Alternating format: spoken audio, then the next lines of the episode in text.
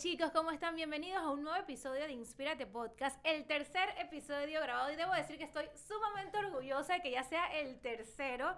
Y este de verdad que es muy especial, bueno, todos son especiales, pero este es celebrando el Día Internacional del Libro, que es el 23 de abril. Y por eso tengo a dos invitadas que van muy eh, atinadas al tema, porque se trata de dos autoras que admiro muchísimo. Gracias, chicas, por aceptar la invitación. y yo voy a presentarlas como se debe. Se trata de Valeria Maduro, escritora, periodista y gestora de cambio social, autora de dos libros, Esencia para Vivir, libro que publicó a sus 19 años, y Trampa al Tiempo, y coautora del libro La Región que Viene. Y también tenemos a Cibeles de Freitas, comunicadora y CEO de PR Five Firm, lo dije en inglés, así bien, Muy bien. Autora de Calla y Habla Bien y la evolución virtual de las A. Así que tengo a dos grandes autoras aquí conmigo. De verdad que gracias chicas por aceptar la invitación. Y bueno, vamos a empezar a hablar sobre lo que hay detrás de un libro. Gracias a ti por la invitación. La verdad es que es un honor también compartir como colegas las tres aquí en este espacio. Qué bueno, Cheldry, gracias. Y Valeria, que la quiero tanto. Eh, ¿Quieres que empecemos a hablar una vez? Porque te empiezo a hablar que hay detrás de un libro. Sí, yo quiero que, que empecemos a hablar, Cibeles, sobre de dónde nacen esas ganas de escribir. Que casualmente antes de empezar este episodio estábamos hablando un poquito de eso. ¿De dónde nacen esas ganas? Mira, yo he escrito desde muy chiquitita. Yo escribía poesías, eh, poesías de manzanas con gusanitos, escribía cuentos cortos. Fui, y, fui una lectora crónica y voraz desde muy chiquita. Yo creo que, los que a los que nos gusta escribir también tenemos el tema de la lectura muy dentro, ¿no?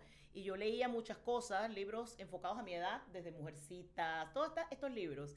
Cuando fui entrando en la adolescencia empecé a escribir ya otras cosas más dark, más, más cuentos cortos que tenían que ver con adolescentes y todo esto y me leía estos libros de sectas religiosas. estaba como, yo no sé mi mamá por qué me compraba esos libros. Y siempre quería escribir la novela, o sea, me pasé muchos años de mi vida diciendo, voy a escribir la novela, voy a escribir la novela, también he, he sido columnista de muchas revistas, etcétera, pero no tenía el libro y por estar enfocada en la novela no escribía. Hasta que en el año 2018-2019 yo dije, ¿sabes qué? Voy a escribir de lo que sé. Casualmente leí una cita de Mark Twain hoy que dice que tú escribes también de lo que sabes.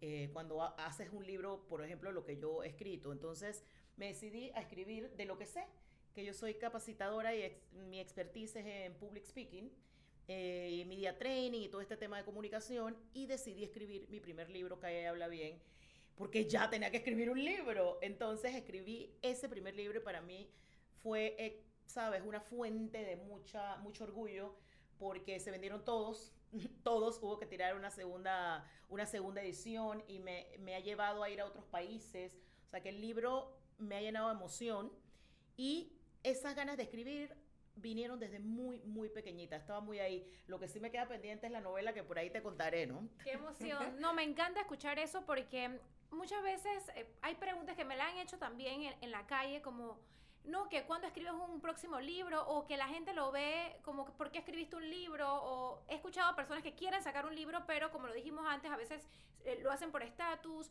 o por un proyecto, una meta, no, quiero escribir un libro, pero ya. Pero cuando escucho esto, te das cuenta de que es muy importante para una autora el hecho de escribir, que se escribe por pasión, porque a uno le gusta, porque lo hace todo el tiempo, en mi caso lo hago todos los días, a mí me gusta escribir, es, es parte de mi día a día, es algo que me gusta hacer y de ahí nace la idea entonces de escribir un libro. Pero Valeria, en tu caso, ¿por qué escribiste, eh, decidiste escribir libros? ¿De dónde nacen esas ganas? Creo que voy a repetir un poquito la historia. Comencé muy niña escribiendo poesía. ¡Ay, no! Igualitas somos. que acabo de repetir la historia. Comencé desde muy niña escribiendo poesía y creo que mi gran inspiración, considero que mi gran inspiración fue mi abuelo, porque si él no me hubiese impulsado a la lectura, no hubiese sido quien soy hoy, actualmente, con esa pasión que tengo con las letras. Y digo, las letras mueven montañas y ahora a mis 29 años es que lo puedo comprender y asimilar, que si bien las acciones sí tienen impacto, también las palabras y las letras tienen también su impacto. Y es parte de lo que he venido pues desarrollando durante todos mis, estos, durante todos estos años, con el primer libro que lanzó a los 19 años, y la primera persona que me inspira realmente fue una profesora de TOEFL. Y ella fue la que me, me inspiró a mí para decirme, ¿por qué, no, ¿por qué no publicas un libro? Y el tema de los estereotipos que están muy marcados en nuestra sociedad, me decía a mí, pero es que si eso es para viejos. a los 19, ¿qué? ¿Yo qué voy a estar escribiendo un libro? Para nada. me dice, tienes tanto material, ¿por qué no aprovechas? Te estás graduando de la escuela, es un momento maravilloso para que publiques tu libro. Y dije, ¿por qué no si estoy conectando con una mujer que me, me dobla más, más la edad y me dice, tú conectaste conmigo, ¿por qué no?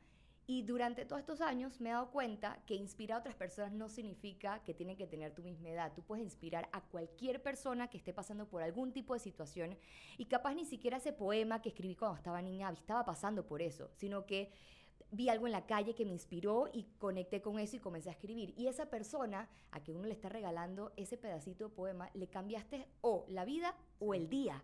Y eso es maravilloso ver que a través de las letras uno puede conectar con personas y transformar nuestra sociedad. Porque esto es cuando que nosotros nos ponemos siempre de cuándo vas a tener tu primer novio, cuándo vas a tener eh, tu primer hijo, cuándo vas a sacar tu primer libro, cuándo el segundo y cuándo el tercero. Total. Yo dije, ya, o sea, hijo, suficiente. segundo hijo, o sea. Total, de hecho hay una frase que dice que, bueno, antes de morir uno debe sembrar un árbol, tener un libro. Comenzamos al revés. Tener un hijo y escribir un libro. Sí, nosotros ya tenemos el libro, el libro ya lo Ahí yo tenemos. tengo todo. Todo. Hasta el árbol sembré. En el colegio sembramos varios árboles porque Es se verdad, hacía en el colegio. Falta el hijo nomás. A nosotros nos Sí. falta el hijo, pero Ven. bueno, el libro está. Pero como bien ustedes lo dijeron, más allá de una meta, yo creo que nace mucho de una pasión, como Sí. ustedes que escribieron poesías desde, desde pequeña y, y nace esas ganas de escribir. Si verás, tú lo haces con frecuencia, ¿qué hay detrás de la vida de un autor? Llega a su casa y escribe, ¿en qué momento lo hace? ¿Cómo es? Bueno, primero, eh, escuchándolas, eh, creo que todos los que hemos escrito algo, eh, tú quieres que alguien te lea. O sea, escribir es, es algo que traes por dentro, no importa el género, porque si nos dividimos por género, está poesía, hay dramaturgia, hay novela, hay cuentos cortos, hay ensayo. O sea, mi libro, por ejemplo, cae en la categoría de ensayo, que es algo que, es algo que tú sabes y tú lo plasmas, creo que el tuyo también, y tú ayudas a la gente a través de ese libro. Entonces, yo que he entrevistado a muchos autores, muchísimos escritores en mi vida, yo a todos les he preguntado lo mismo, porque es como la pintura, ¿no? Que te dicen, dije, bueno, es que hay que esperar la musa que venga para... No hay uno que te diga que va a esperar la musa. Todos, todos, desde Estoy el más grande hasta el más chico, te dice esto como un trabajo. Tú Sí. te tienes que parar y ponerte tu horario, yo no sé si va a ser a las 3 de la mañana, a las 7 de la mañana, te paras y escribes. Y eso te lo dice, por ejemplo, una Isabel Allende en todas sus entrevistas, también lo dice muchísimo. Entonces yo pienso que la vida de un, de un autor que quiere tomarlo en serio, eh, como parte de, de lo que tú eres, entre otras cosas, porque las tres que estamos aquí somos otras cosas también. Hacemos otras cosas, pero nos apasiona las letras, no solamente leerlas, sino escribirlas. Entonces yo siento, no, no- pienso que no hay que tener la presión de cuándo viene el siguiente por la otra gente, es, eres tú misma. Ok, Total. ¿qué es lo que yo quiero? ¿Me voy a quedar hasta aquí o voy a seguir publicando? Voy a seguir publicando de qué forma, nuevamente en libros, me voy a ir a otros formatos, ¿no? Sí, Un poquito por Y ahí. es por eso, yo, yo considero que cada escritor tiene su propio librito y Sí. tiene su tiempo. Y creo que es alejarse justamente de la sociedad que nos obliga a tener, pues estar dentro de un marco. Cada quien tiene sus experiencias de vida y su momento para escribir. Y si bien es importante eh, tener una estructura, una continuidad y saber que, que eso tiene sus recompensas, también es siempre estar conectado con esa parte del ser interior, porque el, el proceso de, de- la escritura, desde mi punto de vista, es muy íntimo. Nadie te dice cómo hacerlo, o sea, tienes que realmente encontrar tu propósito para escribir. Y es importante que siempre tengamos eso como que dentro, del, de- dentro de la, o sea, sí, dentro de nuestra estructura, porque cuando tú... eh, digamos, tienes el concepto del libro, a ti se te hace un camino súper amplio para escribir y escribir. Y, después no quieres parar. Y yo no sé si a ustedes le han pasado que pueden pasar madrugadas y uno está tan enfocado y tan Sí. apasionado que capaz que te haya leído una persona ya cambia el mundo entero de uno. Es súper egoísta el pensamiento, pero para nosotros es maravilloso y como escritoras yo asumo que les pasa lo mismo, el, el que una persona te diga, wow, te leí y no sabes lo mucho que me conecté contigo Sí. porque me ayudaste y no tienes idea cuánto me ayudaste. Para nosotros es que, quiero morir. wow. Sí, mira, Sí. hablando de la parte esta de, de, de la presión social de, de escribir otro libro, yo también creo que hay, así como en la vida, que hay momentos para la vida personal y hay momentos para la vida profesional, o hay momentos para sembrar y otros momentos para disfrutar, yo siento que en la vida de un escritor hay momentos para escribir y hay momentos para leer.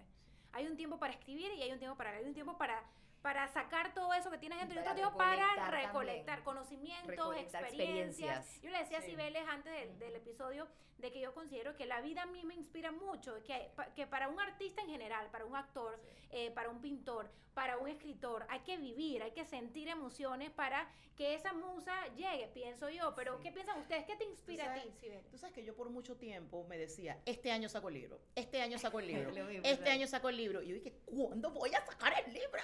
Entonces, cuando me decidí a escribir, al final la gente te dice, pero mucha gente que quiere escribir libros me pregunta. Yo le doy un par de, un par de tips que yo creo que a mí me sirvieron. Primero, eh, hay algo que me dijo un profesor, que me fui a una de estas clases también, porque uno trata también de escuchar a otros escritores y todo esto. Ese señor no aprendí yo nada. Nada más una cosa dijo que me ayudó muchísimo. Él dice, mira, pa- tienes que comenzar. ¿Cómo puedes comenzar? Y eso te va a meter como un motor para, para empezar. Me dice, escribe los capítulos. Después van a variar, se van a llamar de otra forma. Vas a eliminar unos y vas a meter otros, pero es la forma. Y te lo juro que para mí eso fue un empujón así como ¡bam!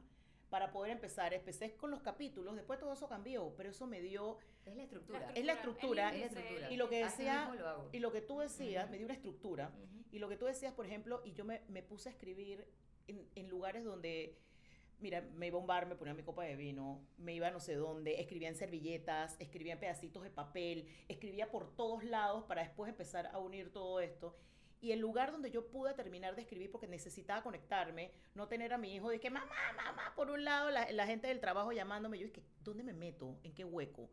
Pero quiero sepan que un lugar divino que es la Biblioteca Nacional que está en el parque, en el parque Urraca, que es divina, y ahí no te molesta nadie. Yo me senté ahí, yo terminé de escribir el primer libro. Yo que me voy a- lo voy Pero a que te botaban de la biblioteca, ¿cómo hiciste? O sea, tantas horas escribiendo, dije, hey, ya son las 12 de la noche. Yo me quedé y ahí lo terminé, para que sepas, varios días y todo, ahí, ahí terminé como de ensamblarlo. Entonces siento que tienes que buscar tener tu lugar para ti dentro de tu casa, si quieres tenerlo, que la gente sepa que tú ese es tu espacio para escribir. Si tienes hijos, no pueden venir y que mamá, mamá, llévame, tráeme. Ese es tu momento de escribir, Sí. o si no salir de ahí y poder conectarte y concentrarte, si no el tiempo pasa y no publicas. No Nada. Nada. Total. Valeria, en tu caso, ¿qué te inspira? ¿Cómo es tu estructura a la hora de escribir? Ok, dos preguntas diferentes a la hora de responderte. ¿Qué me inspira cualquier cosa durante, perdón, durante el día? ¿Alguna experiencia, algún momento? El simple hecho de bajarle el vidrio a una persona en condición de calle ya me inspiró para poder conectar con otras personas. Eh, me inspira cuando estoy escribiendo, que la- conectando con la segunda pregunta es comer papitas mientras escribo. o sea, ¿qué pasa? Esto es entre, en- Papitas. esto es entre joking y no, porque ¿qué pasa? Cuando, es- cuando escribí el segundo libro, Trampa al Tiempo, me dio como mucha ansiedad en el proceso porque era en las noches, que tenía solamente chance a partir de las 10 de la noche hasta las 4 de la mañana, porque al día siguiente tenía otras responsabilidades de temprano, universidad, tesis, trabajo, un montón de otras cosas, y ese era el único espacio que tenía como íntimo, donde sé que podía estar como súper concentrada, y me da como ansiedad por comer. Y entonces pedíamos papitas de sublas con mi mejor amiga, y yo dije, comíamos papitas y papitas, y nos poníamos a escribir, y obviamente el tema de la música... Sí, claro. y bueno, y la, la parte ya no tan graciosa, es como que poníamos la música de fondo, pero instrumental. Eso siempre como que me ayudó muchísimo a conectar con mi ser interior para poder escribir de una manera mucho más em, sensible. Creo que el escritor debería tener eso siempre muy presente. El escritor debería ser sensible para poder llegarle a otras personas que necesitan, o sea, que quisiéramos ayudar. Porque al final el escritor ayuda a otras personas. Total. Somos me- agentes de cambio. Ah, Cuando a mí me llega, que era parte de lo que decía Cheldre antes, cuando alguien me llega y de la nada, de donde sea, o sea, me ha pasado hasta en otros lugares, porque los libros ahora están Amazon y todo esto, que te dice, o sea, tu libro me ayudó en esto específicamente y logré esto, esto y esto. O sea, yo me quiero desmayar. Que, ¡pum! Eh, Claro. Es más, eh, yo creo que esa es la mejor recompensa, porque escribir eh, egoístamente, porque yo quiero publicar un libro, porque al final el autor quiere ser leído y ayudar Sí. de la forma que sea. Pero sabes que voy a diferir un poquito de ti. Yo tuve dos procesos distintos en mis dos libros. Para mí son bebés distintos.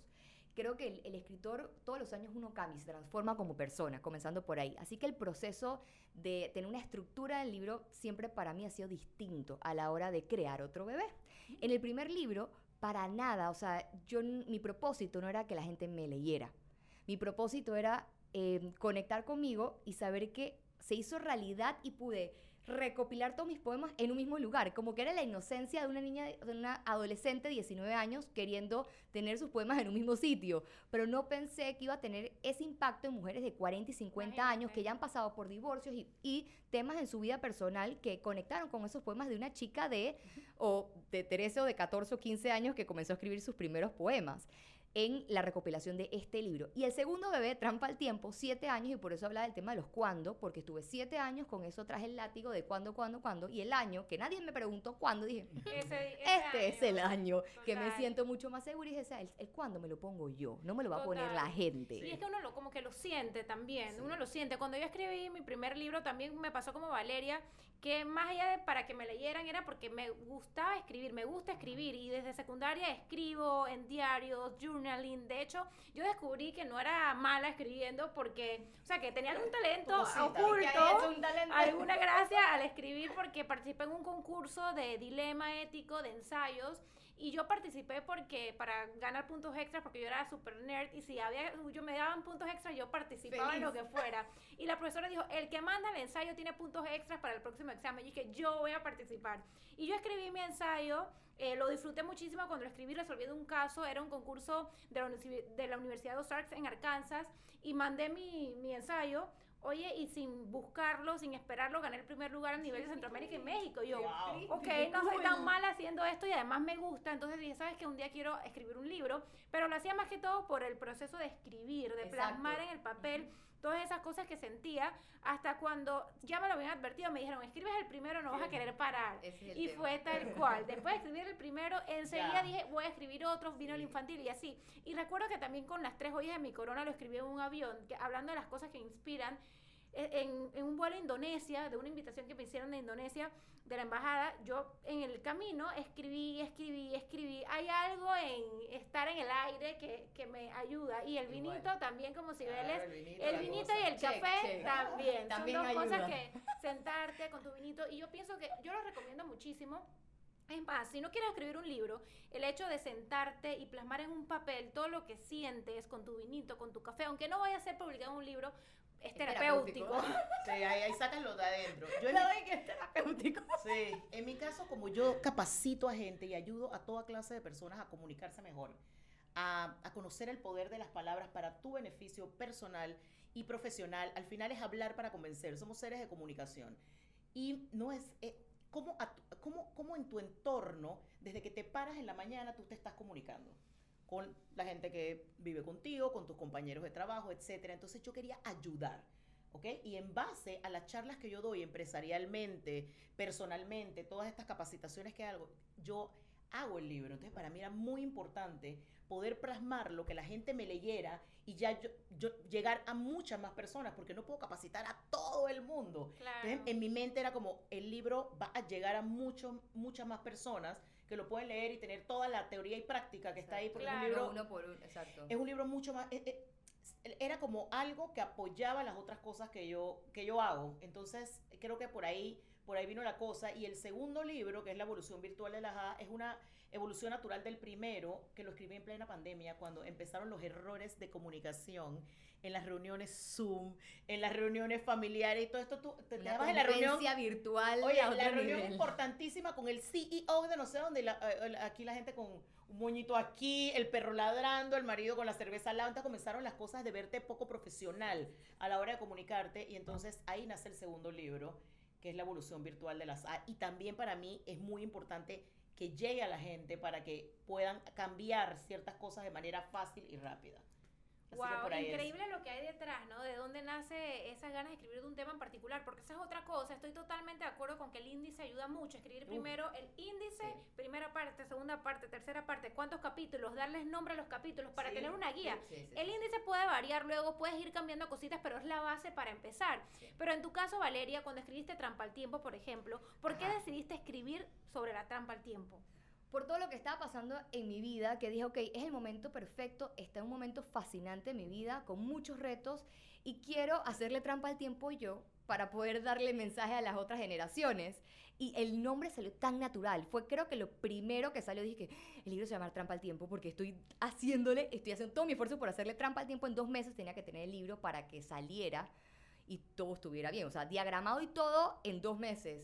Y te dije que ahí tienes que estar organizada, Sí. organizada, o sea, no hay otra. Entonces es levantar un Excel con los tiempos, con los horarios, qué vas a hacer el lunes, qué vas a hacer el martes, qué vas a hacer el miércoles, no todos los días escribiendo porque te vas a saturar, pero por lo menos el primer lunes está en la parte de estructura, cuáles son los temas, es lo mismo, yo hago exactamente lo mismo que Cibeles en estructurarlo a través de cada capítulo, pero algo así como tricky es ponerle el título a cada capítulo catchy, pero internamente sabes cuál es Sí. el temario que El le quieres claro.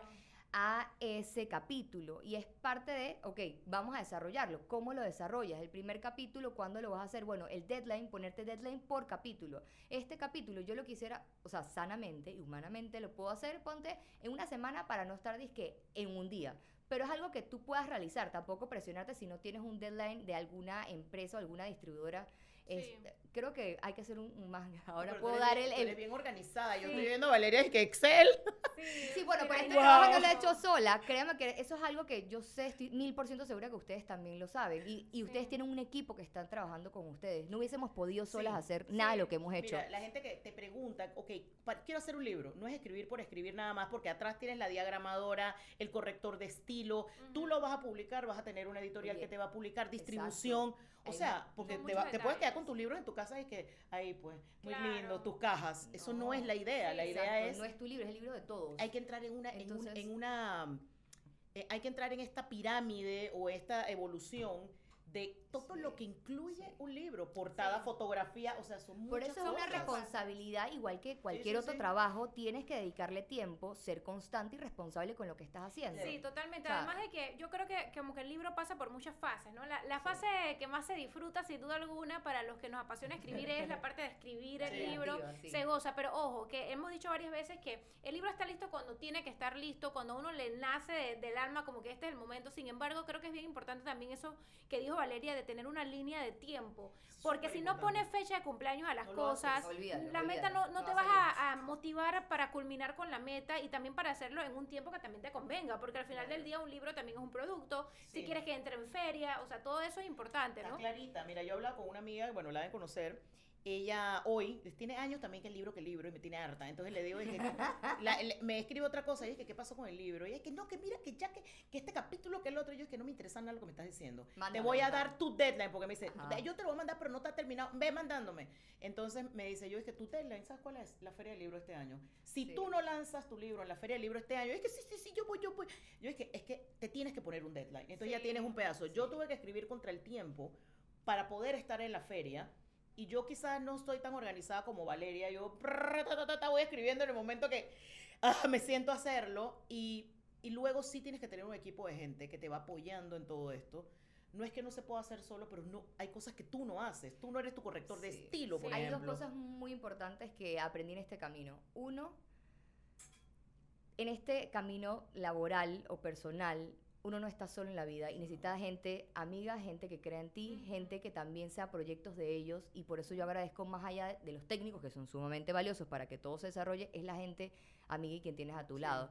Y creo que eso lo, o sea, lo puedo contar con la mano y ustedes saben quién está aquí en el cuarto y Sí. también agradecerle porque ha sido mi mano Sí. izquierda y derecha en todo este proceso. O sea, ella, mi, o sea, mi socia, mi familia, es gente que ha creído desde que estaba muy chica. Entonces, y también es muy importante tener siempre a alguien como un mentor. Creo que eso me Sí, ayuda muchísimo. Y mentor, dícese de la persona. Busquemos el diccionario.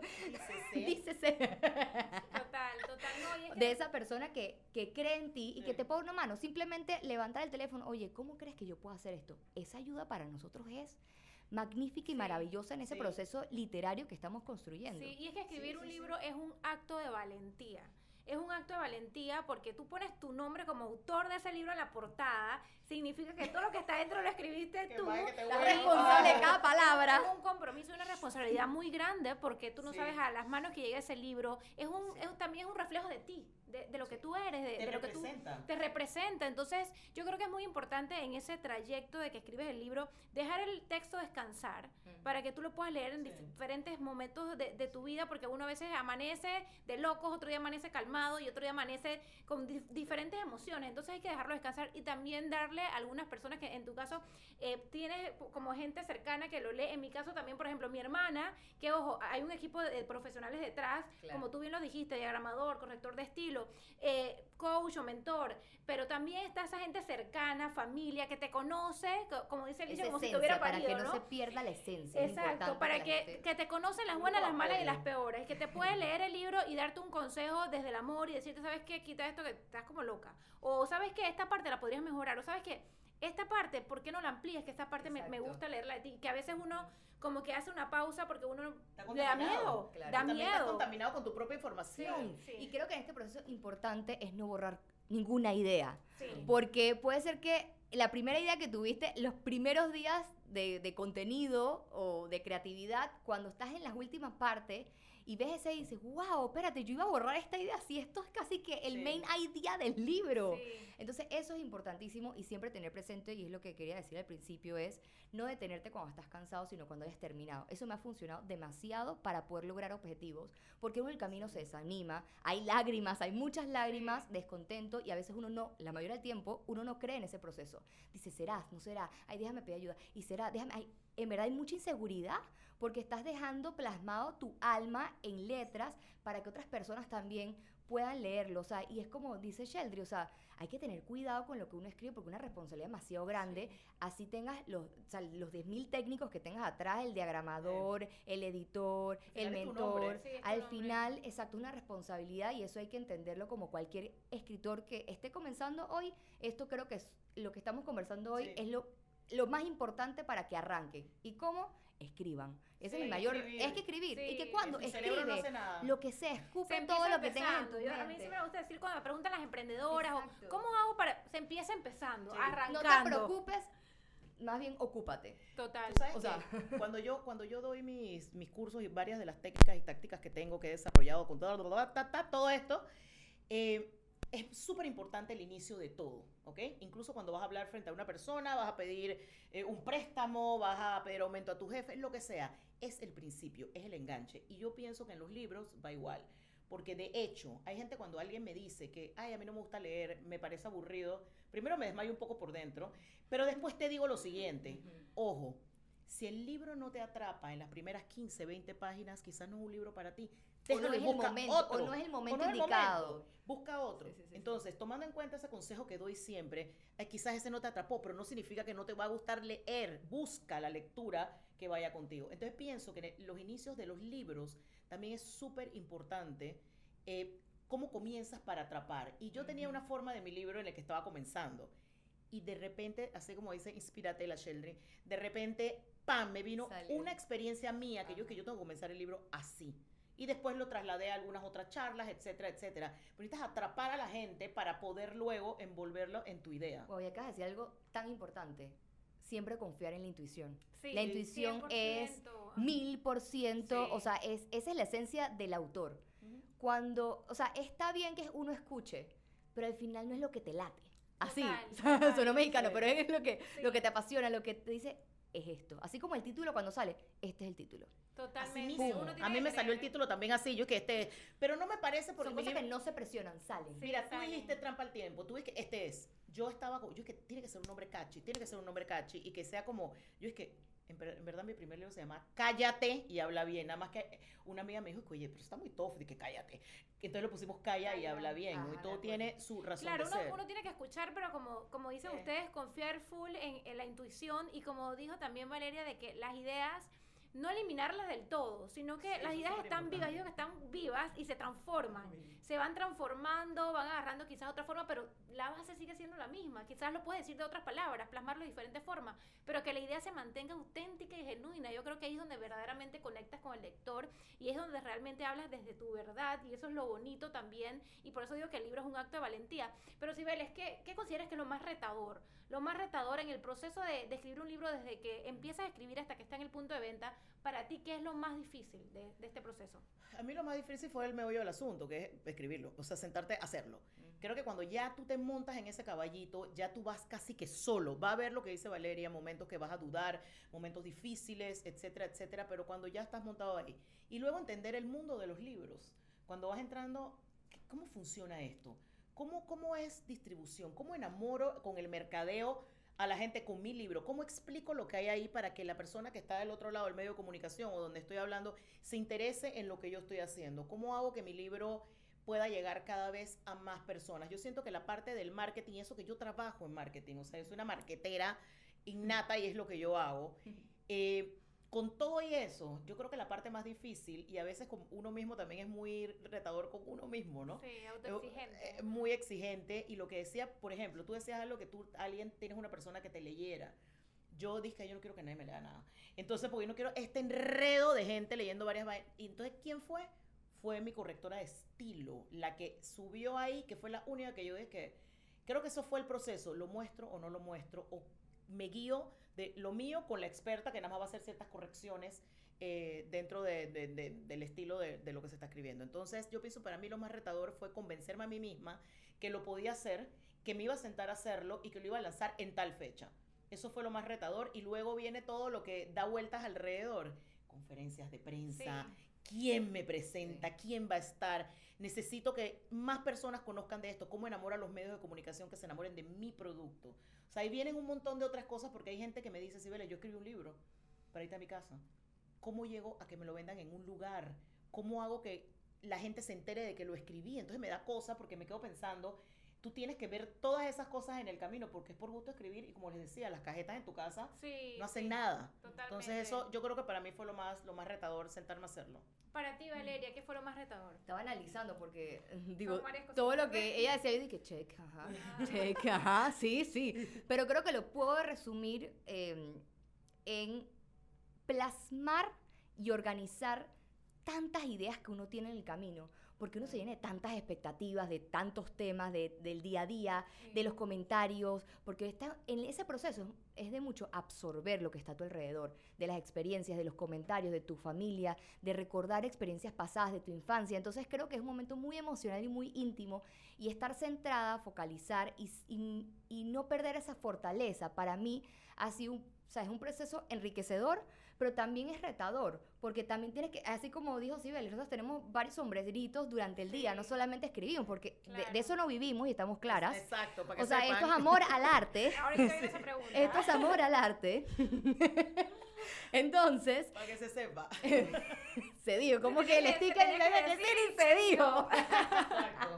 Bueno, entonces ese creo que es uno de los retos mayores y también hay algo que me conectó mucho con, con Cibeles es ella fue su, eh, su corrector de estilos, pero yo tuve una, una mentora que le agradezco muchísimo, es Alexandra Sinilio, y sin ella y sin mi mejor amiga creo que, o sea, ellas fueron como que las dos que me arriaron, o sea, me empujaron a que saliera porque en ellas confiaba más que yo en mí, o sea, esa es la verdad. Y ellas me impulsaron a que eso fuese en tan poco tiempo, porque muchas dicen trampa al tiempo, ¿cómo yo lo voy a hacer trampa al tiempo? Todo va a ser una locura, ¿cómo que? No sé qué, no sé qué. Y ahora, durante todos estos años, o sea, después de dos años que publiqué trampa al tiempo, que he escuchado diferentes historias, he escuchado a otros jóvenes que ya publicaron su libro y les he preguntado, ¿y cuánto tiempo? Tengo una amiga que va a lanzar ahorita su libro y le dije, ¿qué? ¿Qué cool? Por fin, no sé qué tal, ¿Y cuánto tiempo? Ah, un mes. Y yo dije, ah, ok, mira. cool. Entonces, sí. sí, se puede. Y que, hmm, trampa el tiempo, sí. Total, es cuestión de que te organices y de que te pongas disciplinada a escribir. Yo, soy bastante rápida en escribir cuando me decido. Pero miren también que es importante, hay gente que te inspira. Eh, y ustedes dos, para que sepan, me inspiraron porque escribieron los libros antes que yo. Yo me acuerdo cuando Valeria, yo no la conocía, y yo voy, que esta niña donde salió, que escribió un libro de poesías, y yo no he escrito mi libro.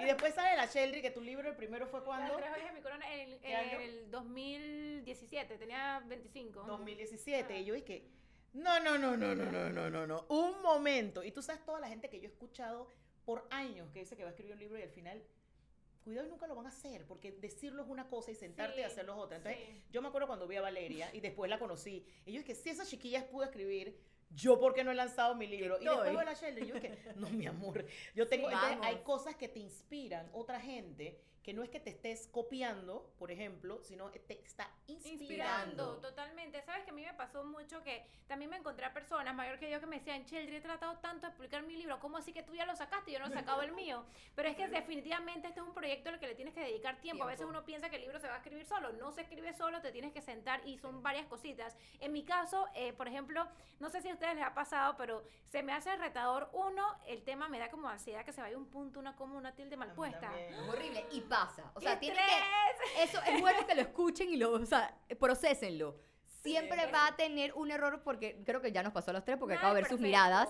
Siempre, aunque haya esa ansiedad, siempre hay. El primer libro, cuando yo lo, vi, ahora, o sea, espérate, ahora de adulta, o un poco mayor, pues. ahora que veo el primer libro, dije, qué vergüenza, yo como tengo ese libro, o sea, expuesto, y es bueno, es el primer bebé. Oye, ese enter, ese enter cuando vas a mandar el manuscrito a la imprenta, como que imprime, confirmado, impresión total de todas las copias, es como que Mira, yo las veces que he puesto ese enter, después de eso me voy a cenar, a tomarme un vinito y yo, bueno, Dios mío, lo pongo en tus manos. Y fue. Exacto, ya no hay vuelta atrás. Eso, y otra cosa es que los días después que yo mando a imprimir el libro, me sucede, no sé si a ustedes les ha sucedido, pero me sucede que me entran como miedos y me, o sea, me pasa que puedo pasar dos noches sin dormir con el estrés, como que ay, esta es parte la poco". escribí, ya se está imprimiendo, ¿será que no lo tuve que haber escrito? O sea, como que te entra un poquito de ese, ese miedo de Y las madrugadas son buenísimas para no dormir y echar cuento y estar hacer las estresado. paces con lo que escribí. Ay, no, yo soy diferente a ustedes. Yo dice, y que ya se fue, se fue, que ya irí, guarirí, me acuesto a dormir, que ya no quiero ni saber, que nada más que te impreso pronto. Entonces, tú sabes que me, eh, eh, creo que algo importante, algo súper importante es, en lo que ustedes dicen, las tildes, las comas y todo esto, yo soy freak y me ha tocado leer libros de grandes editoriales y de grandes escritores donde yo le veo la falta de ortografía o una letra que faltó, a alguien se le fue. En mi Qué caso, ansiedad. cuando leo el libro, eh, que no quiero ni leerlo, porque a mí lo que me, me da como cosas son la repetición de palabras. Por ejemplo, la misma palabra re- repetida en dos frases. O sea, ya yo dije, ¿cómo no vi? ¿Cómo no lo vio la otra? Que me, me lo leyó.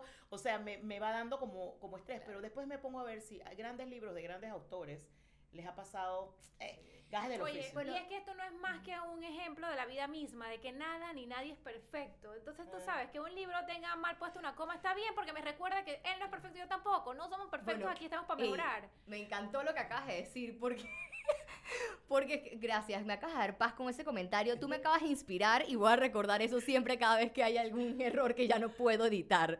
Porque también me da ansiedad y creo que nos pasa en el día a día cuando vemos que hay algo que no está correcto. Sí. Y gracias a esa ansiedad me pasó que además de mi mentora, también le pedí guía a un gran mentor, pero en la corrección de estilo, pero como una especie de mentoría, es el señor Hermes Sucre Ah, claro. Espectacular. O sea, además de la, de, de la correctora de, de estilo, también como que necesitaba como que ese approve. No sé si me Sí. explico. O sea, y es creo Sí. que el ser humano en ese Sí. proceso de crecimiento, que uno, yo, yo sé que tenemos que ser personas dizque, bien seguras en lo que, o sea, está bonito el speech, pero en la práctica uno sabe Claro, no es me que- normal, o es sea, normal. es, es normal, o sea, y eso es muy lindo cuando uno está aquí sentado con frío, echando el cuento y que, oye, tenemos que ser tota- totalmente seguras de nosotras mismas, o de ese 5, igualdad de género y todo el cuento, y no, no, no, ustedes saben cómo es la realidad, la realidad en el camino. Y por eso es que necesitamos gente que nos inspire cada día. Sí, yo creo que esa parte, y, y al final del día, digo, es, es parte también de ser humanos. Yo Sí. creo que también ver incluso en nuestros propios libros cosas que mejorar nos motiva a mejorar para el próximo. ¿Sabes? Si, si Sí. no viésemos algo que mejorar, pues nos estancamos. Hay que tener como esa motivación y ese recordar. Y Sí. ¿sabes qué? No todo, también no todo está bajo tu control. Esto es humanos. Hay que rodearse de equipo. No puede ser perfecta en, en- en todo. Hay que mejorar, hay que estar creciendo. Entonces yo creo que esto es como una señal también de eso y hay que soltar esa ansiedad. Pero chicas, la pregunta del millón. ¿Es eh, un libro un buen negocio? No. Bueno, Uy, depende. a menos que, mira, a menos que tú seas una, una escritora eh, con una, de, con detrás, una gran editorial que yo creo que todos inspiramos, o por lo menos aspiramos, en que, por lo menos yo, yo aspiro a estar con mi próximo libro con una gran editorial y yo no lo veo lejano. De hecho, yo he hecho contactos, yo les digo, bueno, pasa el libro. Y yo digo, no está terminado. Entonces, yo no creo, si mucha gente, o sea, eh, la vida no dice, que vamos, es que talento no más en España, en Argentina, del habla hispana, digamos, ¿no? O sea, en Panamá también habe- habemos personas que podemos ser firmadas por grandes editoriales y de hecho ha pasado. Entonces, eh, yo creo que para mí, eh, cuando esté firmada por una gran editorial que ya tira ya hay un tiraje de 300 mil, 150 mil libros, entras en países como España, por eso te ponía ejemplo, España, México, Argentina, Sí. que donde la pegas, la Ya. pegas. Sí. porque- igual que un disco, igual que una canción. Exacto, es lo mismo, buscas el mercado. En Panamá, o sea, hay gente que vive de libros y conozco varios, pero realmente vivir como que va a pagar alquiler de casa, no sé qué, eso no, no va a pasar. En mi caso, para Panamá me- y para hacia afuera, que te lo decía Cheldry, yo siento que cuando uno tiene un libro, eso te da, te ayuda en otro estatus diferente. Es como, es un complemento a otras cosas que haces. Y te ayuda a poder generar dinero de otra forma de las otras cosas que haces, en mi caso. Entonces, yo pienso que no te vas a hacer millonaria con el libro, o sea, no lo piensen. Hay gente que jura, yo dije que eh, no. Entonces, hay libros que si tú lo editas tú, tú te llevas un porcentaje grande del libro, pero si es con una editorial, es un pedazo Sí, muy muy chiquitico, pequeño, sí. muy chiquitico. Entonces, en Panamá, no, no me parece. Y, y en ese mismo sentido, Valeria, tú me dirás, ¿es muy grande la inversión para escribir un libro? Porque esta es otra pregunta importante y son muchas las personas que me han preguntado, oye, pero necesito mucho dinero Sí. para escribir un libro. Yo sí creo que depende mucho de tus aspiraciones. eh, sí, es, es prácticamente según tus intereses y aspiraciones según el libro. Exacto. Que puedes hacer un libro barato y te puede... O sea, 100. Maravilloso. Se puede realizar un libro con muy pocos... eh, con muy, Presupuesto. muy poco presupuesto, gracias.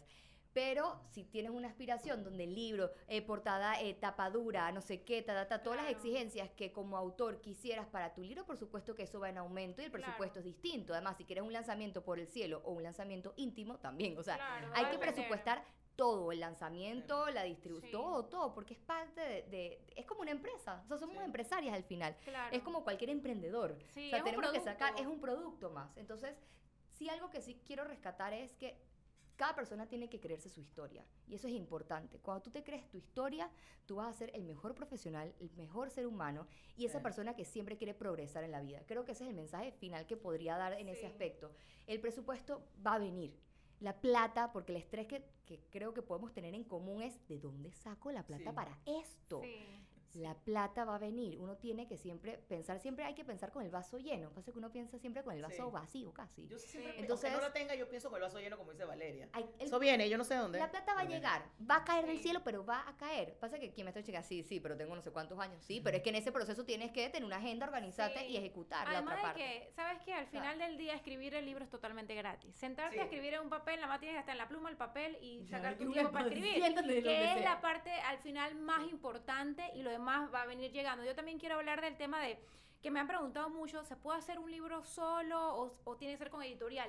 Mira, en mi caso, yo empecé con mi primer libro y lo sigo haciendo po- por, mi propia cuenta. Y tal cual, empecé como una niña jugando a ser escritora. Yo dije, no, creyéndome mi propia historia, yo voy a escribir mi libro, siempre me ha gustado, me asesoré pues eh, de Ariel Barría, que en paz descanse, él fue mi mentor desde el día uno para escribir y mi motivador, eh, al igual que Asael Petit.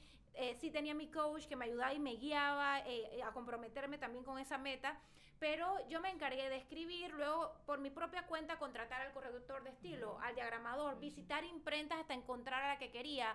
Todo ese proceso, claro que fue un trabajo en equipo, pero me encargué de, pues, Claro, me, encor- me encargué yo de contratar a cada uno, de buscar a cada uno y luego preparar el lanzamiento. O sea, era, fue como mi propia editorial. Eh, lo que quiero, el punto al que quiero llegar es que sí se puede hacerlo Sí. por tu propia cuenta y tampoco tienes que tener demasiado presupuesto para eso porque eso es poquito a poquito que lo vas haciendo. Pero sí, no tiene que ser desde el inicio con una editorial que te tengan que dar un, firmar un gran contrato, no es así. No, y el primer libro, o sea, tienes, tienes la oportunidad, y siempre digo, hay la oportunidad de equivocarse en la Sí. vida, ¿ok? Entonces tu primer libro es esa experiencia de tu primer bebé, de cómo, cómo se pone un pamper. o sea, Sí. ¿no? Sí, O sea, sí. es algo así, bueno, me, me- me lo dirás si, si Vélez que tienes hijos, nosotras que todavía no tenemos hijos, pero me lo dirás mejor que yo Sí, de eso, o sea, el proceso. editorial. Ok, mi primer, yo tengo las, do- las dos, Dos experiencias. experiencias. Mi primer libro fue con editorial, con eh, editorial Lois, que es Grant Morrison. Ellos, yo le hablé, me gusta, y yo lo estaba escribiendo, entonces yo dije, qué belleza. Ahora, cuando me dijeron lo que me iba a ganar, yo, ¿qué? Ah, Pero bueno, era mi primer, mi primer libro. Y no me ocupé de impresión, por ejemplo. Ellos mandaban a imprimir y se encargaban de la distribución, que estuviera en la Rochelle, no sé dónde, no sé dónde, Rivas, todos los lugares donde se venden libros en Panamá. Pero yo, eh, control freak en ese sentido, yo es que yo, mi portada, yo, mi fotógrafo, mi portada, mi corrector de estilo de mi confianza y la diagramadora que yo no sabía ni que había que tener diagramadora, me enteré. Entonces, ahí yo, yo las contraté yo. Yo quería tener ese control, o sea que esa plata sí la invertí yo. Claro. Tuve que invertir dinero en el fotógrafo, en no sé qué, no sé qué. Todo eso lo invertí yo porque yo, a estas alturas, yo no voy a sacar una cosa que no me iba a gustar. Y yo Ujú. ya sabía más o menos qué quería. Ujú. Entonces, pero yo no tenía que llevar factura, ni estar cobrándole a nadie, ni nada. Entonces, creo que por un lado, si una editorial te firma, para un primer libro tienes una ventaja de que no tienes que estar imprimiendo ni haciendo el gasto de la impresión, que me parece que es lo más caro. Pero mi segundo libro, como estamos en pandemia, no estás imprimiendo nada, yo es que yo lo voy a imprimir, pero ahí viene cómo hacerte recursivo. Si tú no tienes el dinero para hacerlo, tú puedes hacer varias cosas. En mi caso, que no quería yo invertir en hacerlo, me fui donde un cliente que me patrocina otras cosas y yo es que tengo esto. ¿Te interesa? Te pongo tu logo aquí, te doy una charla, no sé qué, y te hago esto y esto y esto y esto y esto. Alianzas. Y tuve mi alianza, tuve mi eh, patrocinador aliado en este libro, o sea que me dio, ya yo me desconecté en ese sentido, pero sí tienes que hacer un presupuesto. Claro. Tanta, y, y es un gasto. Mira, yo pienso que es un gasto, no es una millonada, pero también es lo que decía Valeria. ¿Quieres un libro? ¿Cómo lo quieres? ¿Cuántas copias quieres sacar al principio? Tú puedes sacar tus 100 copias o puedes sacar mil Claro, copias. total. Es completamente diferente, pero Yo sí se puede hacer un reimprimí libro solo. reimprimí, total. Mira, en mi caso yo empecé con mis ahorros. Desde que yo empecé a trabajar, y ese es un consejo muy valioso que me dio mi papá, de ahorrar un porcentaje de tus ingresos. Y con mis ahorros yo escribí mi primer libro. No imprimí tantas copias, imprimí las que pude. Pero eso sí, te tiene que gustar y la tienes que sudar. O sea, yo vendí, eh, me paraba en cada feria, así me parara ocho horas para vender cinco libros. Pero de 5 en 5 yo me fui hasta recuperar mi inversión y poder imprimir más copias y así sucesivamente. Pero al- lo que quiero pues transmitirle a todas las personas que nos están viendo es que sí es muy bonito, pero también te tiene que gustar porque Sí, no es fácil.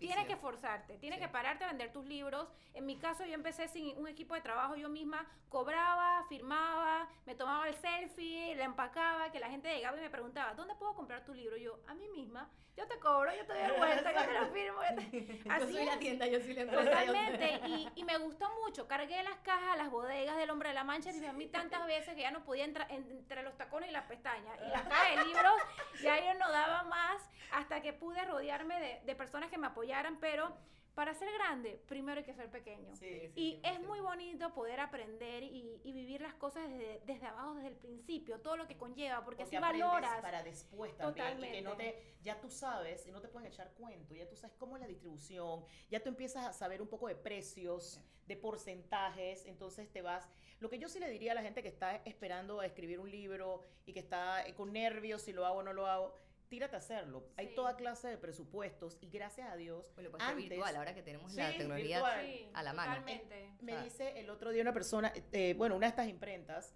tú puedes mandar a imprimir una cantidad de libros poquitos y eso está, queda ahí y cuando puedes imprimir más, ya eso está ahí imprimes Sí. más. O sea, ya no es como antes que tenías que imprimir todo un solo tiro. Oye, Sí. esta amiga que les estaba comentando, le, le- les pregunto que, pero ¿cómo hiciste el tema de la diagramación ahora que no estás viendo la ciudad? La, la, la, me dice, ah, no, bueno, eh, mi novio y yo nos pusimos a investigar cómo se hacía el tema de la diagramación. Yo dije, wow, qué Wow, cool. qué o sea, porque es lo que me hiciste acordar, o sea, me hiciste acordar todo lo que me estás diciendo que tú casi que, o sea, todo lo hacías tú, Total, las es que cajas, no sé qué, y es, es que cool, Sí, o sea, porque es sí. parte de aprender Sí. y ser un profesional integral, o sea, Es que no se nace sabiendo, no se nace sabiendo. eso, mira. No se nace.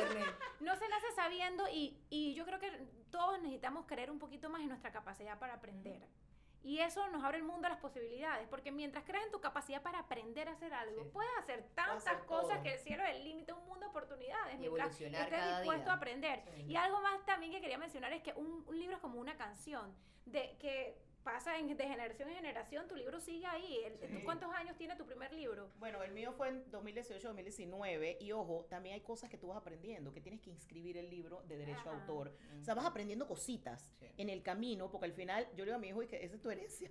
Vas a tener dos dólares de herencia, pero al final a él le queda, la- a él le queda todo eso, tú pones a quién le queda el libro. O sea, yo fui Claro. aprendiendo muchas cosas y sigo aprendiendo, así que... Total, y hablando de roles, porque lo mencionaste, Cibeles, Valeria, por ejemplo, en tu caso, tu rol de autora, ¿con qué lo combinas? ¿Con qué lo combino? O sea, en mi día a en tu día. trabajo, hablando de ti como autora, porque como digo, Cibeles no es algo que uno hace solamente que escribir, Sí. no, uno tiene otras Bueno, cositas. ¿Qué O sea, a ver, puedo decir primero que lo combino mucho con mi profesor como periodista y cada cosa que me pasa en el día, si bien no es que estoy escribiendo en todos lados, tengo un note para escritos y notas, digo, quiero escribir esto en algún momento, y escribo el tema y el día, y eso me ayuda como, como escritora tener como que esos temas a la hora de organizar el libro, por un lado. Pero entonces como periodista tengo esa fusión que mu- muchas veces choco con la realidad de las noticias, de lo que está pasando, por lo menos con la guerra de Ucrania, me ha afectado muchísimo y todos los días estoy dando alguna noticia que, que no, o sea, que me cuesta mucho controlar las emociones que al final como autora de mis libros pudiese transmitir en algún momento, pero como periodista es muy complicado Sí. porque ustedes saben que es otro rol eh, un poco distinto, pero a la vez como escritora se conecta. conecta, ¿no? Y también tengo la fundación Moverse Foundation, que allí pudiese decir que sí puedo ser más abierta en ese sentido con el tema de la transformación social y conectar con más jóvenes. Ahorita tenemos un proyecto que estamos eh, teniendo como plan piloto para identificar a esos jóvenes líderes que están en la, en la mm, en, ¿cómo se llama? En la comunidad de Cunanega, donde se identifican 10 jóvenes que quieren hacer un proyecto de transformación social, de emprendimiento social. Entonces, eso, esas, esas historias, en algún momento, como escritora, me encantaría inspirar a otros chicos a que se unieran a hacer ese cambio por su comunidad. Qué o sea, que es, es parte, ¿no? De los Claro. roles. Sí, totalmente, qué belleza. En tu caso, Cibeles, ¿con qué combinas el, el ser autora? de todo. Yo soy, tengo una, eh, sí, yo no sé, como tanta cosa, pero ahí voy. Tengo una empresa de relaciones públicas hace unos 16, 18 años, o sea, tenemos clientes nacionales e internacionales ahí. Em, empecé con el tema de hablar en público siendo capacitadora de media training, o sea, yo entreno a gente que por la naturaleza de su trabajo tiene que ir a ser entrevistado a un medio de comunicación. Eh, me, me, especialicé en The George Washington University y es una cosa que me encanta. O sea, así como tú ves cómo van mejorando, ¿no? Tus alumnos en las entrevistas y todo esto. Entonces, hago muchos media training. Eh, también comencé con el tema de ser speaker y es algo, que, es, es algo a que le estoy poniendo mucha atención en este momento y para mí es prioritario y, y, saliendo de Panamá. O sea, para mí lo más importante ahora, yo sigo Panamá, yo, esta es mi base, pero estoy súper, súper enfocada con el tema de speaker, pero hacia afuera.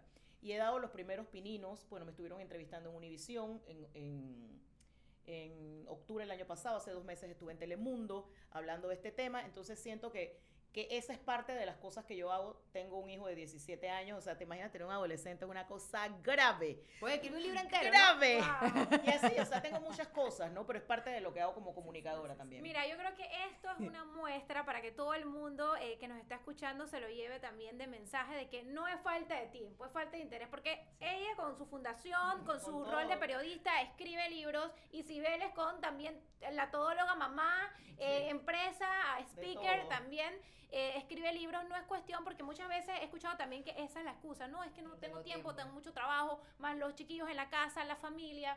Pues definitivamente hay que sacar el tiempo si es posible, si te organizas. Si quieres, y, puedes. Si quieres, puedes, totalmente. Y yo sí, creo que sí, para ir ya aterrizando, yendo al final pues de este episodio, chicas, yo quiero que me cuenten su, alguna maña que tienen. Ya, ya Valeria nos dio la pista de las papitas, pero alguna otra maña que tienes a la hora de escribir. Todos los autores dicen que tienen sus mañas. ¿Cuál es tu maña, Valeria?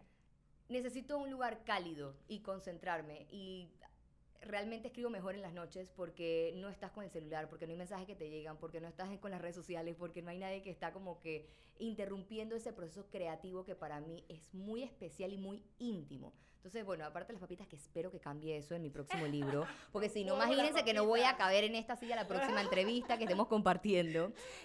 Wow, y, o sea, me encanta, por lo menos, el vino antes me gustaba, pero me da tanto sueño que entonces no escribía. claro, entonces dije, ¿sabes qué? El vino no está, no puedo, pero sí me encanta la música. Y no es música clásica, es música instrumental, pueden ser covers, no sé qué. Y también me ha ayudado mucho, es, además de las experiencias que uno vive en el día a día, el tema del Netflix, y no solamente sí. de leer, porque sí, el proceso es enriquecedor, pero, pero los videitos que te mandan por Instagram, en verdad cada cosa que llega a tu vida con un mensaje se puede transformar sí. en letras. Entonces, ponte que viste una serie y tú dices, wow, esta serie tengo que escribir algo. O sea, te, te ocurren muchas ideas en el proceso Total. creativo. Y creo que eso suma mucho como escritor de poder, digamos, tener un producto mucho más integral. Porque eso es parte de un escritor que pueda conectar, claro. ser más sensible, eh, tener además tips, herramientas, porque parte de nuestros libros es dar herramientas para que otras personas a lo mejor se equivoquen pero a su manera, que no pasen por los mismos errores que hemos pasado sí, en ese proceso como escritores. Creo que eso también cuenta, ¿no? Claro. Si veles tus mañas. Mis mañas, mis mañas, yo, espérate que aquí mi celular no para sonar, ¿quién es? Muy solicitada. Es horrible, aquí los técnicos que ya tu celular está dañando toda la grabación. Mira, yo creo que mi maña, mi maña principal es que soy una procrast, no es mío, ¿ves? Me estaba regañando. Yo soy procrastinadora, mm. lo acepto humildemente, necesito a una rehab o algo. A mí, ¿qué, a mí, o sea, a mí qué me, me, qué maña tengo ir contra el tiempo. O sea, si yo tengo el deadline, yo te, te lo voy a Ah, hacer me casi para el final. también. Entonces estoy como una loca estresada, pero yo misma me lo hago a mí misma. Como una presión para hacerlo. Bueno, se ¿no? llama ley de Parkinson, búscalo. Ley de Ley Parkinson. Bueno, yo tengo ley de Parkinson, tengo todo eso. Pero hago las cosas, pero lo hago contra el tiempo, así casi cayéndome por la barrera. Es que, ah, porque soy así. Pero eh, yo creo que esa es una de pero mis lo mañas. haces, ajá. Pero al final lo hago estresada, Pero pero, lo hago. Tengo que Espérense, otra eso. que tengo así que se van a reír aquí y Rita que está aquí en el salón se va a morir de la risa es que me da por hablar en las madrugadas pero echar cuento la calaca o sea loca. dándole ¿Pero porque me da- la llamo Rita. o sea porque ¡Guau, me da Rita! ansiedad me da ansiedad y digo me puedes, puedes estar conmigo en la línea es que mira estoy escribiendo esto pero qué te parece porque ¿En no sé qué no sé ¿Qué? Ay, la, y desde que me estoy quedando dormida, y que, oye, Rita, Rita, Rita, pero te necesito. Las madrugadas O sea, me inspiran. pero me me da como- también. un Yo poquito no, yo no ansiedad. madrugada. La madrugada yo quiero estar durmiendo. Y ojo, les, les doy un consejo ahora que hablaste de Netflix. Si usted está loca, oye, ¿qué hacen en la madrugada? Yo estoy de que... uf, Mira, te voy a decir una cosa. A mí me ha pasado algo. Yo ya hubiera terminado la novela, que es lo que viene, después vendré. Eso. Que era novela. Si no hubiera tanto Netflix. Yo amo Netflix, Ah, wow. pero me quita el tiempo de la vida, me consume. Yo es que necesito bajarle al Netflix un poco y concentrarme en escribir. O sea, necesito eh, ordenarme un poco. Pero ojo, hay documentales, hay, Hay belleza, o sea, divi- pero por y eso es parte de enriquecer a, a tus- a tus letras. Pero yo le decía, yo le decía a, a Sheldry antes de, de empezar que Gabo decía que la vida real te da inspiración. Sí, él como sí. periodista, porque obviamente pues, era periodista. Es el documental de Netflix. ¿ah? Eh, no, Ah, ese no. es- no, yo porque me he leído Ah. todos los de él, biografías y todo. Y en una frase eso me llamó mucho la atención. Y él, hay un hecho que leí en un periódico hace como unos 5 o 6 años. Y de ese hecho que leí empieza, em, es basado en mi novela, de un hecho de la vida real. Pero tú lo vas trastocando y lo vas haciendo ficción y lo vas haciendo un poco anovelado. Así que creo que también la vida real Total, hay que vivir, hay que vivir emociones, hay ¿Sabes que llorar, caer, levantarse, enojarse, Sí. eh, celebrar, conocer Ajá. gente, todo eso inspira. Una maña que yo tengo que, que quería contarla es que cuando no estoy segura de algo que escribí a computadora, yo necesito escribirlo por a mano. te entra o de otra forma en el cerebro. De hecho, mi primer libro yo lo escribí todo a mano, todo. Mentira, y luego lo pasé, porque yo amo escribir a mano. O sea, yo soy una mujer de Eso es agenda. amor, de escribir a eso es amor. a. Y este segundo, por ser un poquito más eficiente, escribí más a computadora, pero cuando algo no, no se daba, no fluía, una idea no me gustaba, no me gustaba cómo quedaba, no lo organizaba como que... mm, entonces lo Necesitabas escribía a el mano corazón con tu... y luego lo pasaba. Yo siempre le digo a la gente que cuando quiere escribir, tiene que hablar frente a alguien. Y es un mensaje muy importante. Primero lo escribes. sí. Porque ahí puedes ver hago. mucho mejor las correcciones, pero hay algo, hay algo que conecta la mano Sí. con el cerebro Ajá. que es completamente Sí, diferente. Por sí. eso yo te capto eso perfecto. Yo todo lo escribo antes. Pero el libro entero, Sheldry, ¿qué es esto? Mira, Ey, las tres joyas es un poquito más corto, respetos, es- mis este es largo, pero las joyas lo pude, y además de que las joyas es una recolección de muchos escritos desde que tengo 15 años, entonces no fue que lo escribí entero en un momento, Ok. sino que lo Sí, venía escribiendo Ajá, hace tiempo. también. Chicas, un libro que te inspira. Bueno, ahorita estoy leyendo la vida de Kamala Harris. mm, Me sorprendió porque fue un regalo de mi mamá. Dije, bueno, eh, me lo voy a leer. Pues es lo nuevo. Es como que tapa nueva, olor nuevo del libro. Ah, Oye, me ha encantado y me tiene totalmente inspirada porque he conectado con ella con el tema penitenciario y creo que hay mucho que se puede aprender de su vida antes de gobierno. O sea, ella como profesional es una mujer que realmente me ha inspirado. Wow, en tu caso, Cibeles. Hay un libro que se llama La sombra del viento, de un autor que se llama, español que se llama Carlos Ruiz Zafón. De hecho, eh, mi hijo se llama Daniel por el personaje. Ese Wow. libro es una novela, es una novela en Barcelona. Pero ese libro me voló el cerebro porque tiene un, eh, tiene un, es un paraguas que es el, cemen- el, cemen- el cementerio de los libros olvidados. O sea, imagínate todo lo que se puede desarrollar a través de ese concepto. Entonces, él, y tuve la oportunidad de verlo, ya murió hace poquito, murió muy joven, en una feria de libro de Guadalajara, que es la segunda más importante del mundo, eso es como ir a Disney para nosotros. Entonces, cuando yo lo conocí, yo dije, te amo. Pero esa novela me voló el cerebro. O sea, se llama La sombra del viento de Carlos Ruiz Zafón. Yo les invito a leer ese libro y me inspiró, inspiró, estamos inspirativas, me inspiró y me está inspirando cómo él, él, él conectó e hizo los, los personajes, las situaciones y cómo me hizo irme a otros mundos, que es lo que yo quiero hacer en algún momento de la vida. Qué belleza. A mí también me encantaría escribir una novela. Valeria, ¿qué planes tienes de- para escribir? Bueno, ya tengo... No voy a decir, o sea, no quiero decir el título, pero ya tengo el título. ¡Ay, Dios mío! O sea, ya tengo el título y los temas, solamente que es como eso, o sea, tengo que sentar. sentarme Claro. a darle deadlines en este momento. Estoy terminando ahorita procesos personales y también educativos, eh, donde tengo que finalizar esa etapa y ahora entonces sentarme. No voy a decir que el deadline es la Feria del Libro de este año, no, la verdad es que no Ese no es tu No- deadline. No queremos poner la- fecha no hoy. queremos poner fecha, pero sí parte del libro es siempre seguir esta línea de transformación social. Sí les puedo adelantar eso. He tenido lo diferentes tuyo. experiencias. O sea, sí, es algo que ya estoy con las... O sea, acaban de ver, tling. Sí, es lo tuyo. Em, quiero seguir esa misma línea. Tengo varias experiencias durante este año que me han conectado mucho más en campo, como el tema de la fundación con el proyecto en alianza con UMESIT, que es en Cunanega, eh, el tema de, de- de la delegación, como por parte de Panamá soy delegada ante las Naciones Unidas, en un programa que tienen la Academia de Líderes que se llama Academia de Líderes Juveniles de Ubuntu. Entonces, esta academia siempre está enfocada en temas sociales que nos compete a todos los países que están dentro de Qué Naciones bien, Unidas, wow. 193 países, y ahorita en la TAM estamos justamente en esas sesiones trabajando por nuestros países, viendo cómo otras experiencias nos pueden nosotros, de las buenas prácticas nosotros también aprendemos, de los errores también uno se aprende. Entonces, es. son avances y desafíos, como siempre se dice. Entonces, es eso, o sea, el libro va muy conectado con esa esencia que quiero seguir. Vamos a estar No. esperándolo, ya sabemos, ya dijo Valeria en este Sí. episodio que viene un libro sobre Sí. transformación social No me queremos, comprometer, qué miedo. queremos leer la novela de. Cibeles, queremos ver también la novela de Cibeles. Eso va, eso va. Va porque va. Y ya para finalizar, chicas, porque ya sé que nos hemos extendido un poquito, quiero que cerremos con un consejo, un tip que ustedes dan pues a todas las personas que nos están escuchando para escribir un libro. Algo muy valioso que ustedes dirían como, si me hubiesen dicho esto a mí. A ver, ¿quién quiere empezar?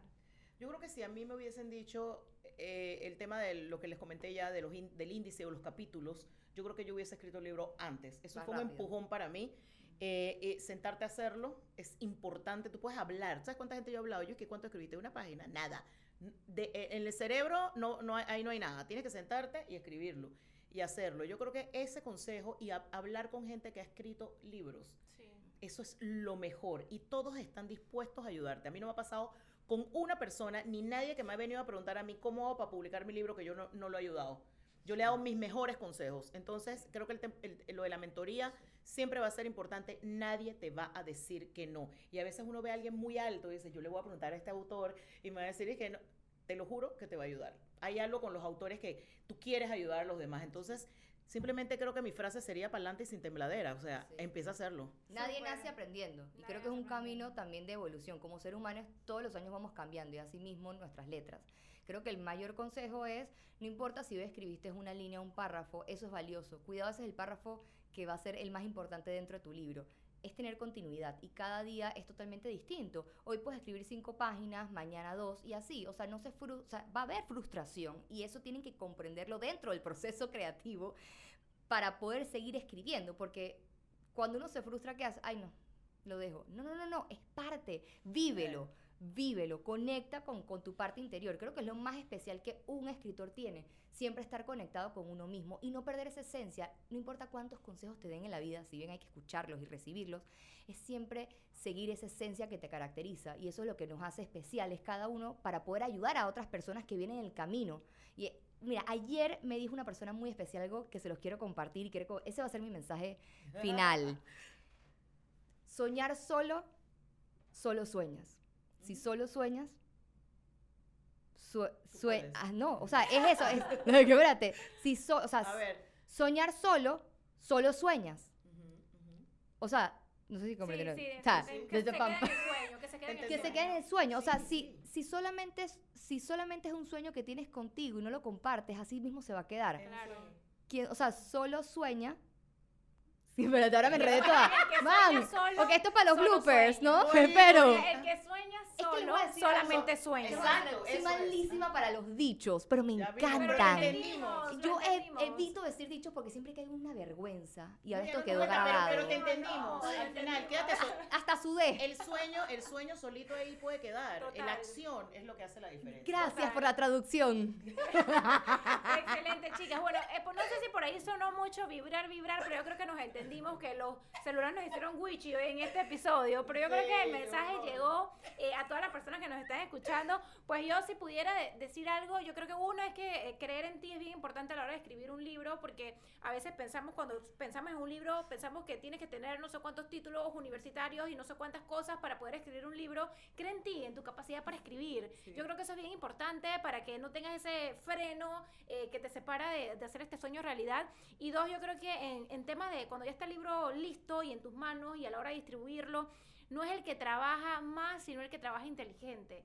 Y eso lo he venido aprendiendo con el tiempo, porque yo era de las que estaba en donde sonaba el caldero, yo quería estar ahí con el libro. Y eh, me desgasté Sí. mucho, era muy agotador, de verdad. la energía. Claro, yo creo que hay que ser muy selectivo. Hay eventos que van con tu libro y eventos que no. Hay que no es trabajar más, es trabajar inteligente. Hay puntos de venta ideales para tu libro Muy y puntos que no. sí. Y Muy yo bien. creo que eso es bien importante. Y si me lo hubieran dicho antes, chuleta, bastantes de me di con esas cajas de libros. Qué barbaridad. Pero bueno, yo creo que hemos llegado, chicas, al final de este episodio. Gracias, gracias por hacer parte. Este episodio, recordándolo, es en conmemoración al Día Internacional del Libro. Definitivamente, leer es crecer y también escribir invita a vivir, eh, que es una frase que, que, yo escribo, que definitivamente escribir eh, nos hace mejores, nos permite profundizar nuestras ideas, profundizar nuestros planes, nuestras metas, nuestros proyectos. Y es bien bonito sí. hacerlo, no solamente para el que quiere escribir un libro, sino para el que quiere hacerlo en el día a día, para poner en orden ese, esas ideas y esas emociones. Es terapéutico, como dijimos. Así que bueno, chicas, gracias gracias. Eh, gracias a de ti verdad por la que gracias. Y, y nada, si, a los que nos están viendo, si tienen una persona que creen que les puede gustar este episodio, mándenle en este episodio para que se inspire y se pongan manos de la- a la obra con Escribir este ese libro. proyecto. A escribir ese libro, así mismo es. Suscríbete a mi canal para que veas todos los episodios que estamos grabando. De verdad que emocionada. Este es el tercero, chicas. Gracias por Ay, venir, tomarse el tiempo. Y bueno, no sé si quieren despedirse, eh, chicas, eh, decir un último mensaje a cámara Bueno, antes de irnos. para mí yo creo que mi último mensaje es todas estas personas que nos están escuchando, al final seguro alguna tiene esa lucecita prendida, mi libro, mi libro. Espero que estos consejos les hayan ayudado. De tres personas, que cada una tenemos dos libros y vienen más por ahí, que nos, nos caímos, nos levantamos y tenemos los libros publicados, que al final eso es lo que les interesa, publicar su libro. Así, Así que, mismo do it. es, así mismo Sí, es. sí, sí. Valeria. me uno a esta, a esta mesa de inspiración. Creo que lo más importante también es, hoy lo que escucharon eh, es parte de cada una lo que hemos venido recolectando como seres humanos en nuestra trayectoria como profesionales y como, y como personas individuales. Y parte de esa esencia, espero que cada uno también pueda conectar con esa esencia individual. No es simplemente tener este sueño, sino cómo materializarlo, ejecutarlo, saber que ese sueño sí se puede cumplir y que no es la persona que vive el otro lado del mundo, ¿no? Es que tú también puedes ser esa Sí. persona que impacta a otra persona, a tu vecino, a tu papá, alguien que tengas a tu lado, simplemente preguntándole cómo estás, qué necesitas, qué, en qué te ayudo, cómo te ayudo. Creo que eso cambia vidas y es parte también del- de cualquier profesión, no solamente como escritor, y creo que ayuda muchísimo en esta carrera. Total, es que todos podemos ser maestros y estudiantes. Todos podemos vivir en esa, en esa, dualidad. Y los esperamos en la Feria del Libro con su libro y espero que, que, nos visiten y nos digan, lo logramos. Sí, totalmente. Gracias, chicas, una vez más. Ahora sí nos despedimos. Eso es Inspírate Podcast. Besos, Cheldrin.